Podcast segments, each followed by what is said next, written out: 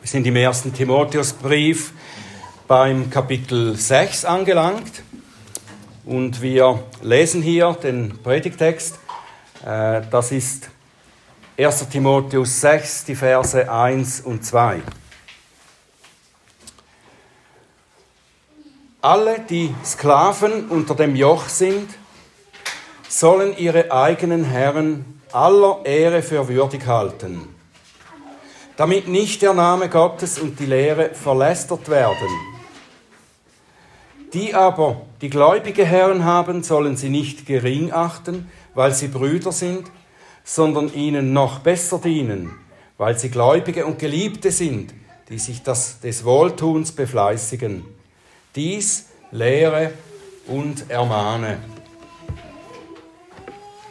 Lieber Vater im Himmel, wir brauchen deine Anleitung, die Leitung des Heiligen Geistes, die Erleuchtung des Geistes, dass wir dein Wort ganz so verstehen, wie du es meinst, wie du es willst, dass wir es verstehen und aufnehmen. Bitte hilf uns dabei, Herr, mach uns aufmerksam und hilf uns, offene Herzen zu haben, um dein Wort zu hören und verstehen. Und öffne du meine Lippen, dass sie deinen Ruhm und deine Herrlichkeit verkünden. Amen. Ja, bis hierher hat Paulus seinem Mitarbeiter Timotheus viel Rat und Anweisungen gegeben, die mehr das Miteinander innerhalb der Gemeinde betreffen. Wie soll der Gottesdienst gestaltet sein, die Anbetung Gottes? Wie sollen die verschiedenen Dienste in der Gemeinde organisiert sein?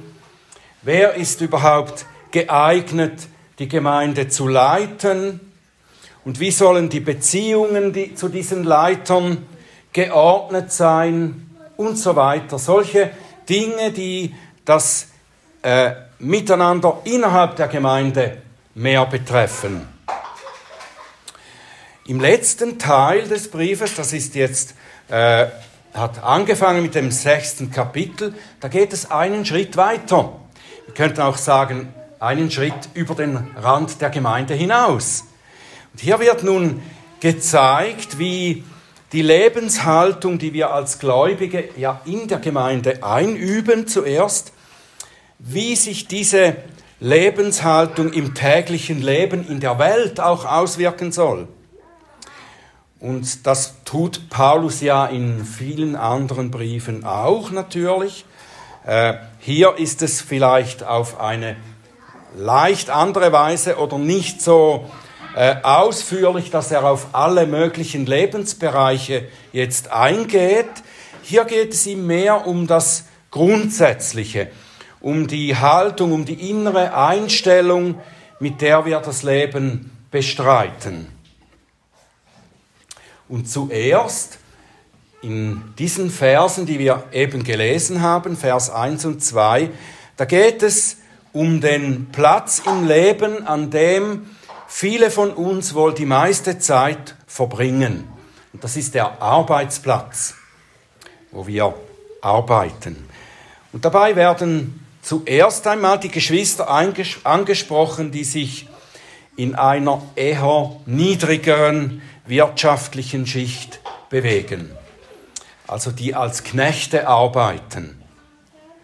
Und davon gab es in der frühen Kirche nicht wenige, also viele, die in der, in der ersten Zeit äh, zu Beginn der neutestamentlichen Kirche äh, zum Glauben kamen, viele darunter waren eben Sklaven oder Knechte, wie man das auch sagen möchte. Paulus nennt sie hier Sklaven, die unter dem Joch sind.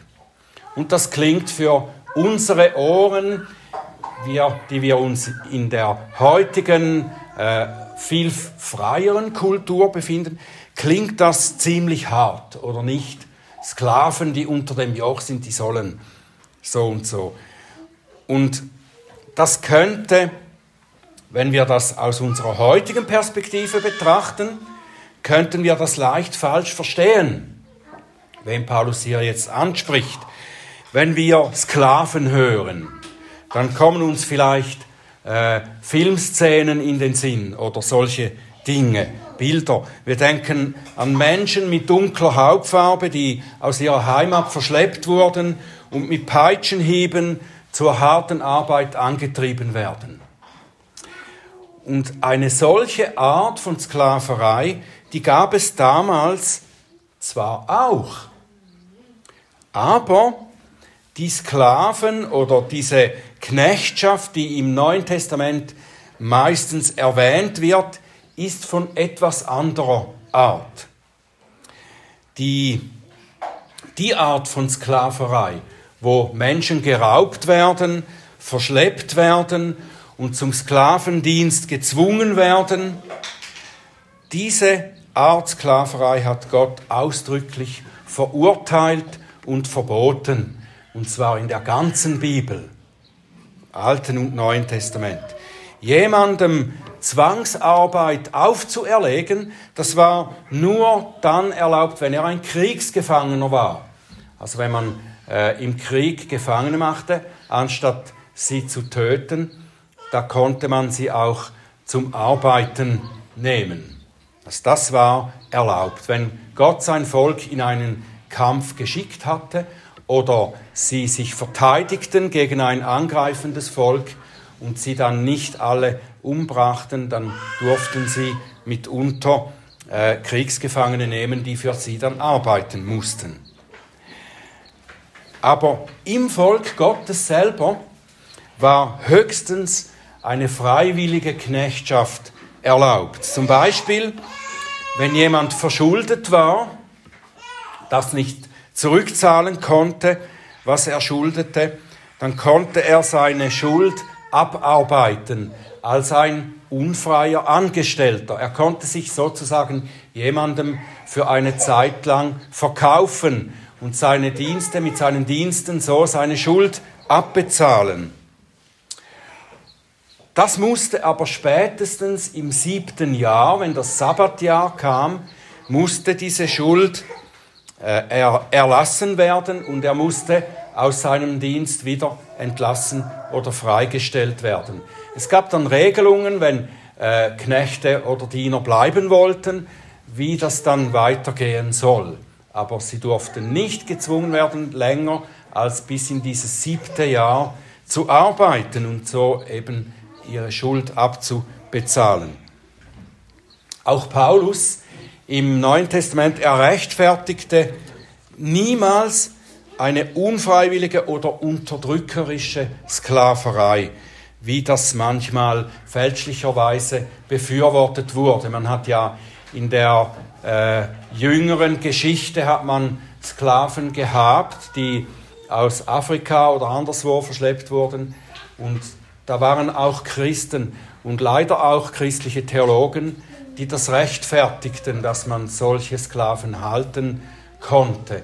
Das kann man aber mit der Bibel nicht wirklich rechtfertigen, wenn man äh, das genau anschaut. Und Paulus rechtfertigt das nicht wenn er jetzt hier Sklaven nennt oder auch an anderer Stelle. Menschen, die andere Menschen rauben und zur Zwangsarbeit missbrauchen, die zählt Paulus zu den Gottlosen. Wo er auch in diesem ersten Timotheusbrief über die Bedeutung des Gesetzes etwas schreibt. Das ist im ersten Kapitel, Vers 9 und 10. Da schreibt er, dass für einen Gerechten das Gesetz nicht bestimmt ist, sondern für Gesetzlose und Widerspenstige, für Gottlose und Sünder, für Heillose und Unheilige, Vatermörder und Muttermörder, Mörder, Unzüchtige, Knabenschänder, Menschenräuber. Menschenräuber.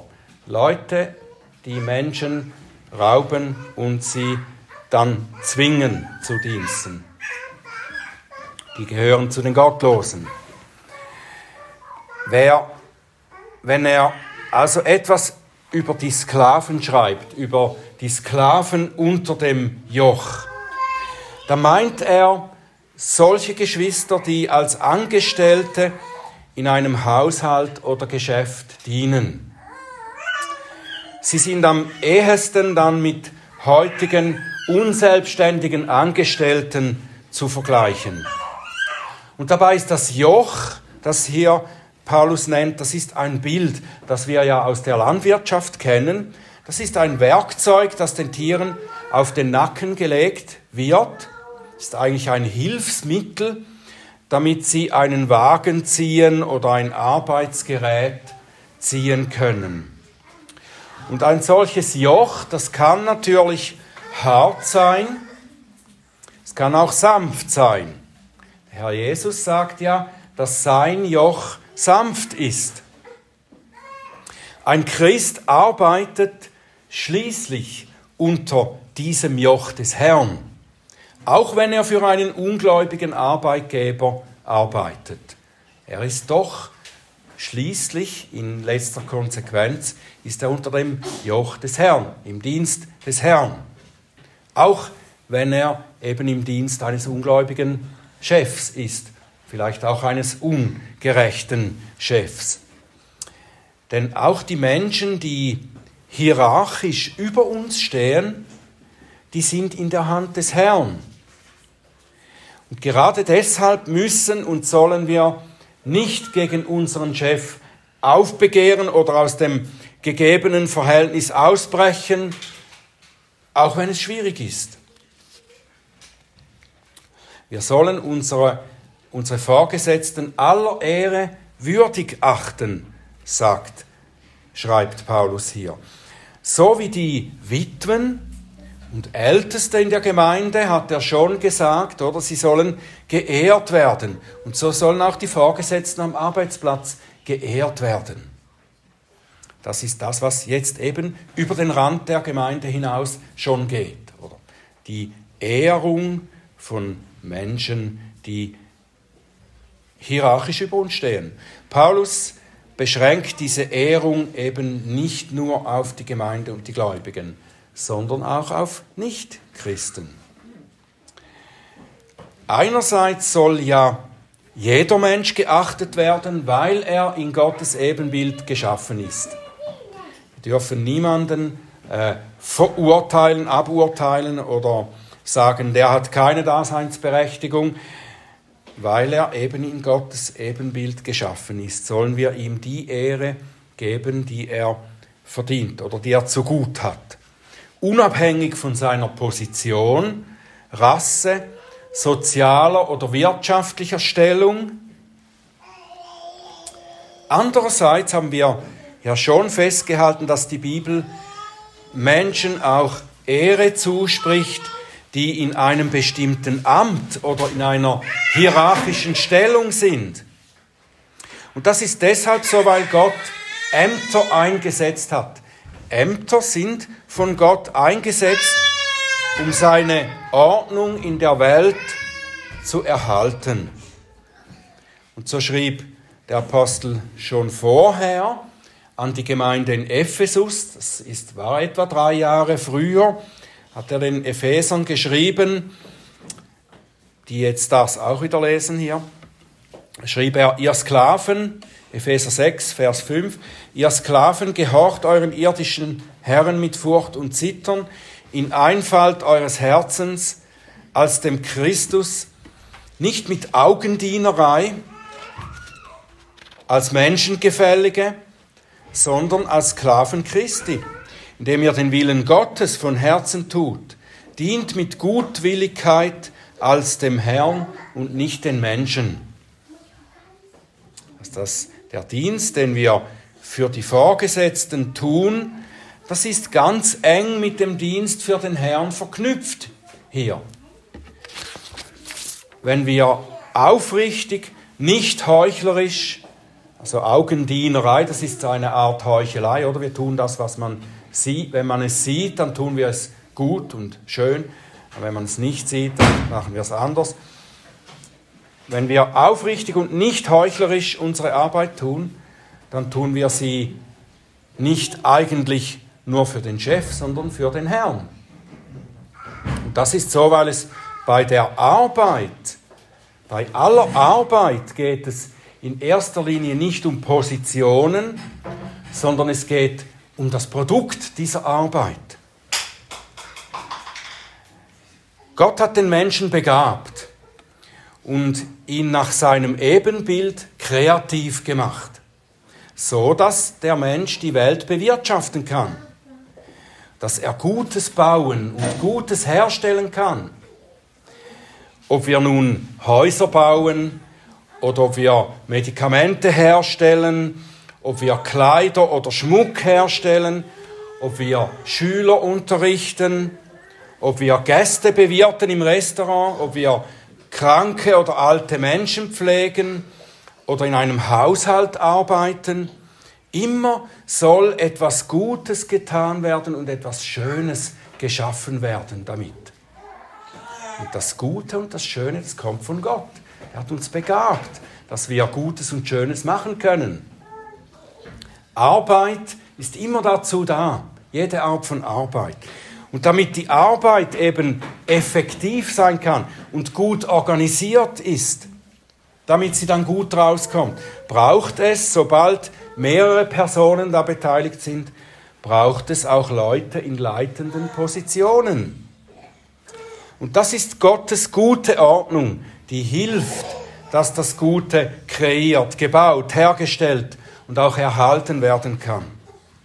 Und so dient ein guter Angestellter nicht nur seinem Vorgesetzten, es ist nur indirekt, oder? Er dient am Ende Gott, weil er am Ende für Gott arbeitet, wenn er für seinen Chef in einer bestimmten Sache arbeitet. Als Angestellte sollen wir also unsere Vorgesetzten aller Ehre würdig achten, sollen sie für würdig halten, unsere Achtung, Hochachtung zu bekommen. Nicht weil sie oder nur wenn sie gute Vorgesetzte sind, sondern weil sie von Gott an diese Stelle gesetzt, vor uns gesetzt wurden. Vorgesetzte wurden vor uns gesetzt, am Ende von Gott. Und darum sagt der Apostel Petrus auch ergänzend dazu, 1. Petrus 2,18, Ihr Haussklaven, ordnet euch in aller Furcht den Herrn unter, nicht allein den Guten und Milden, sondern auch den Verkehrten, den Ungerechten. Auch ein Chef, der nicht gut oder der ungerecht ist, der erfüllt in einer Weise Gottes Ordnung. Und dieser Ordnung sollen wir uns schließlich unterordnen. Wir müssen dabei nicht das ungerechte Leben des Vorgesetzten rechtfertigen oder fördern. Das brauchen wir nicht, um ihn zu ehren. Ihn zu ehren, das kann auch heißen, ihn in der angebrachten Demut zu kritisieren oder ihn auf Fehler hinzuweisen.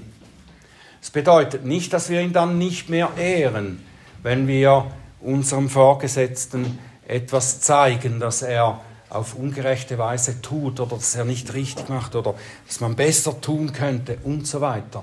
Das dürfen wir und sollen wir ja auch, wenn wir es gut meinen, damit wir zusammen mit dem Vorgesetzten die gute Sache hervorbringen können, die dann Gott ehrt am Ende.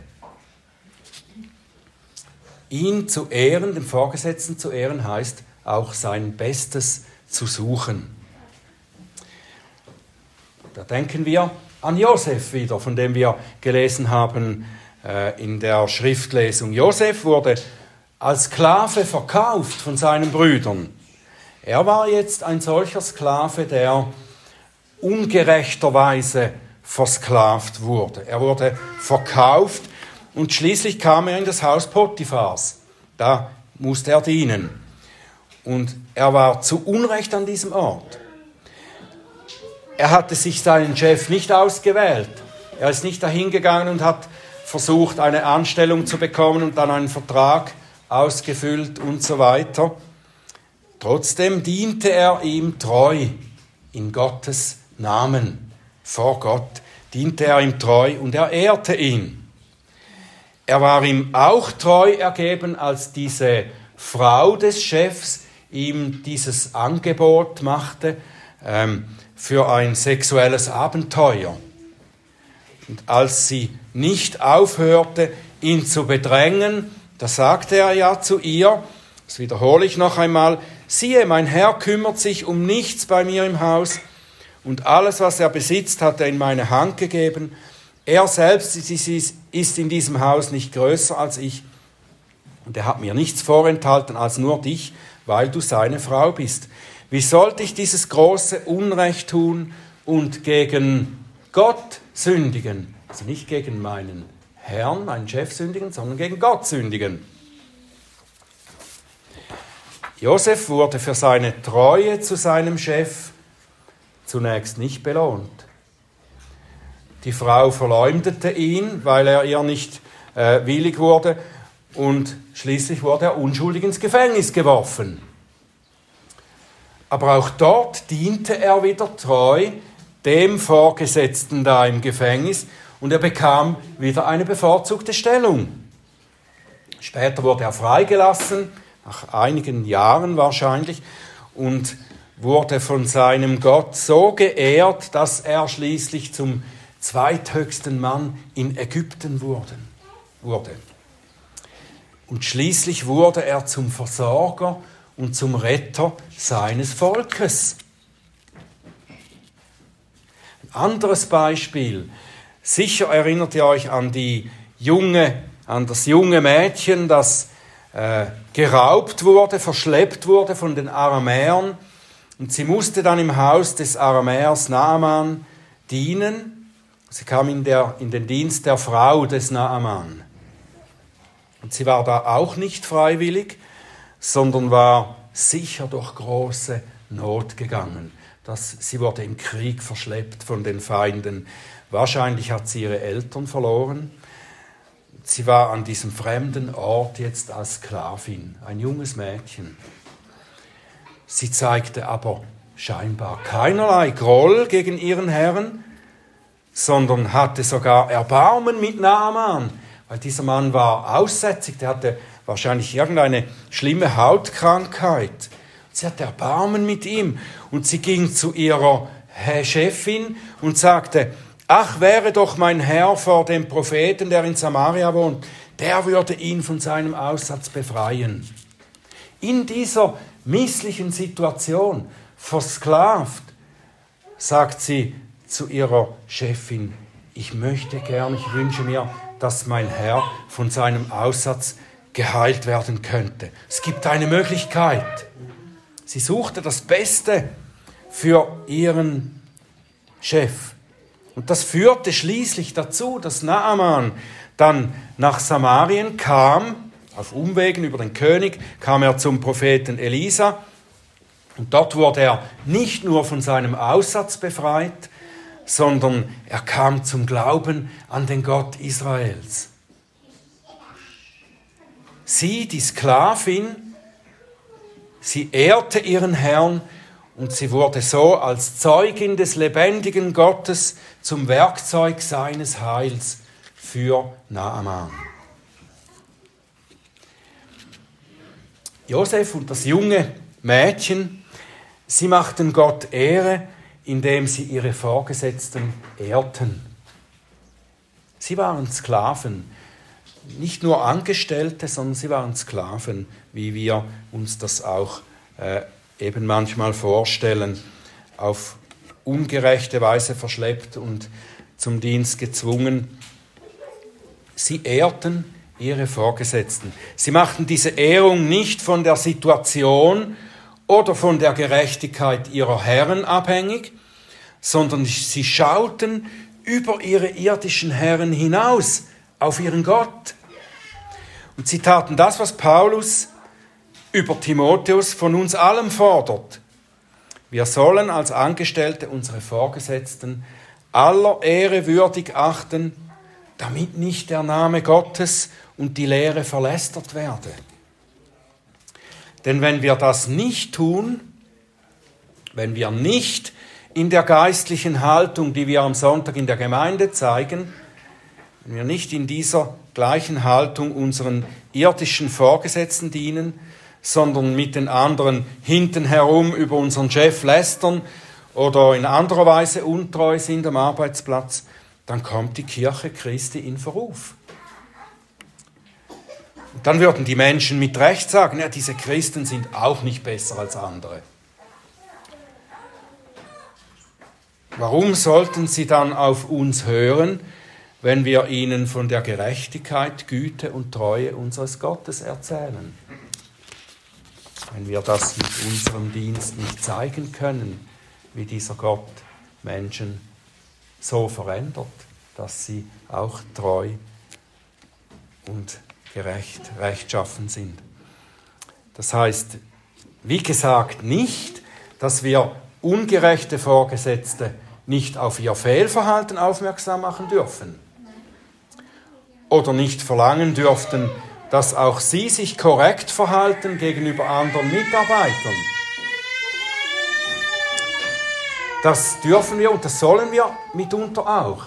Wir dürfen Ungerechtigkeit nicht äh, so stehen lassen, sondern wir sollen das anmahnen. Aber wir müssen dabei immer die gebührende christliche Demut aufrechterhalten und sie immer noch aller Ehre würdig achten, der Ehre, die Gott ihnen durch ihre Position gegeben hat.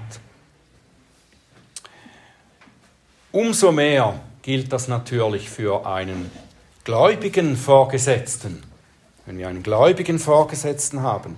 Ich glaube, Paulus gab diese Ermahnung zuerst einmal aus dem Grund, weil die Sklaven, die damals in den Kirchen jetzt waren, die konnten leicht ihre neue Freiheit in Christus, konnten sie leicht falsch deuten. Er hat ja früher an die Galater geschrieben, da ist nicht Jude noch Grieche, da ist nicht Sklave noch Freier, da ist nicht Mann noch Frau, denn ihr alle seid einer in Christus Jesus. Sind alle gleich. Wenn nun in einer Gemeinde Herren und Sklaven gemeinsam ihren Herrn und Erlöser anbeteten, dann waren sie vor, vor dem Herrn völlig gleich. Da gab es keine Unterschiede wegen ihrer beruflichen oder wirtschaftlichen Stellung. Keiner steht bezüglich dem Heil über dem anderen.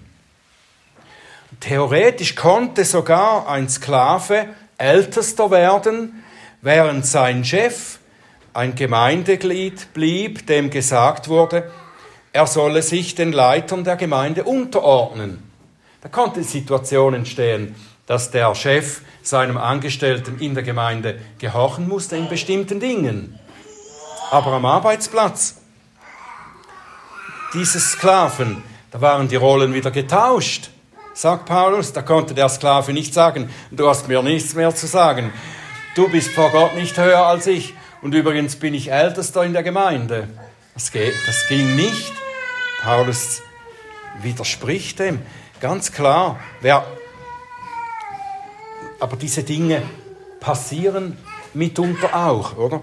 Wer einmal in einer christlichen Organisation gearbeitet hat oder für einen christlichen Arbeitgeber gearbeitet hat, der weiß, dass es da solche Versuchungen gibt. Es gibt da schnell übersteigerte Erwartungen, die an gläubige Mitarbeiter oder eben auch Vorgesetzte gestellt werden. Oder wir sind vielleicht versucht, die Situation auszunützen. Ein gläubiger Chef, der muss doch viel netter sein, er muss nachsichtiger sein, oder er muss mich eigentlich gegenüber den anderen Mitarbeitern, die nicht gläubig sind, muss er mich bevorzugen, weil ich ja auch ein Christ bin. Solche Dinge, das passiert, oder in unseren Herzen oder vielleicht auch tatsächlich. Paulus verweist uns auf unsere eigene Pflicht gegenüber dem gläubigen Chef, wenn wir denn einen gläubigen Chef hätten. Du musst ihn noch mehr ehren, noch besser für ihn arbeiten, weil er ein Bruder ist. Und das bewirkt dann ein großartiges Zeugnis gegenüber den anderen Mitarbeitern, die keine oder noch keine Christen sind. Wenn wir als Christen einander hochachten und einer den anderen höher achtet als sich selbst. Wenn wir so miteinander, jeder in seiner hierarchischen Position und Rolle, in Liebe unserem gemeinsamen Herrn dienen, dann passiert, was unser Herr sagte. Daran werden alle erkennen, dass ihr meine Jünger seid, wenn ihr Liebe untereinander habt. Der Herr Jesus Christus hat uns in seinem Menschsein gezeigt, was es heißt, sich als Sklave unterzuordnen. Um unser Heil zu erwerben, das wir niemals weder gesucht noch verdient hätten, hat er sich zum Knecht von uns allen gemacht.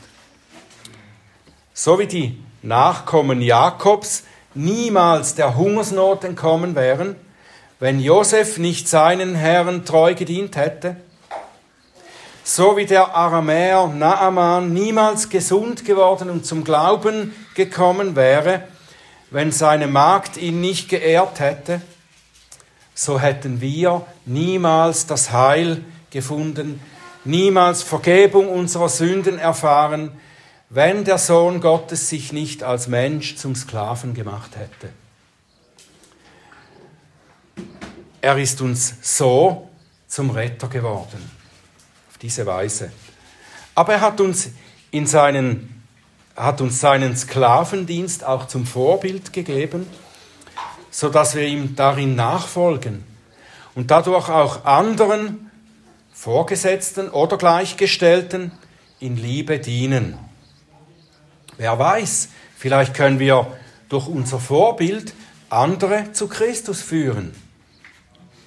Auf jeden Fall werden wir, wenn wir auch hier zu Zeiten erniedrigt werden, werden wir wie unser Herr am Ende erhöht werden.